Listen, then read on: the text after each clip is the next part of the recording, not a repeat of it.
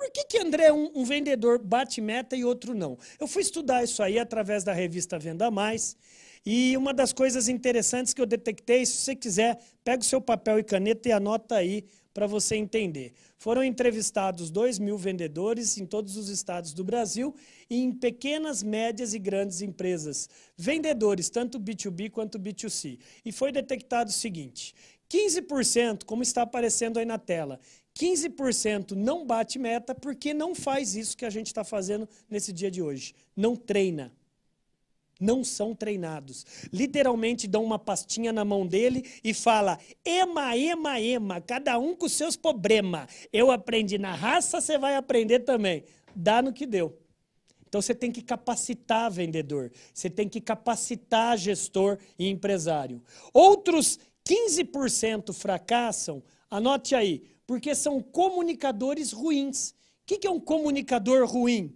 comunicador ruim é aquele cara que vai mandar um e-mail, manda samba com C cedilha. Você dá risada? Vai corrigir prova para vocês verem. É triste isso. E detalhe, hein, gente? Eu dou aula para diretores, para gerentes, para até CEOs. Então, meu amigo, comunicador ruim não é só na, na escrita, é também na fala. Você vai se apresentar para vender o produto, ele não vende segurança. Então isso é comunicação. Agora vê aí, ó, 20% de vendedores fracassam porque eles possuem líderes fracos. Que bom que não é o nosso caso aqui. Toda loja tem a cara do dono. Toda empresa tem a cara do líder. Toda equipe de vendas tem a cara daquele líder. Gente, tem um provérbio indiano que fala o seguinte: é preferível ter um leão regendo ovelhas do que uma ovelha regendo leões. Então você aí que está me assistindo agora e você lidera vendedores, você lidera uma equipe, essa equipe é a sua cara, meu amigo. Se ela não está performando, a responsabilidade não é dela, é sua. Essa é a diferença entre ser líder e liderado. É fácil? Lógico que não. Lógico que não.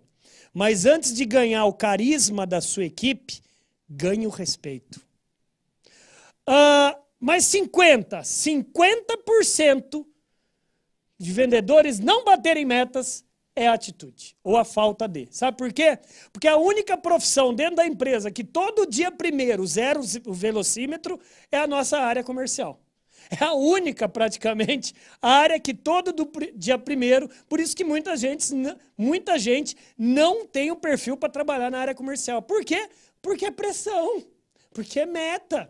Por quê? Porque não adianta você ter sido artilheiro no mês passado, se nesse mês você não vai meter gol. Então a atitude é no sentido de você. Número um, você gosta de gente. Número dois, você gosta de provocação, de desafio. Você gosta? Número três, você é ambicioso.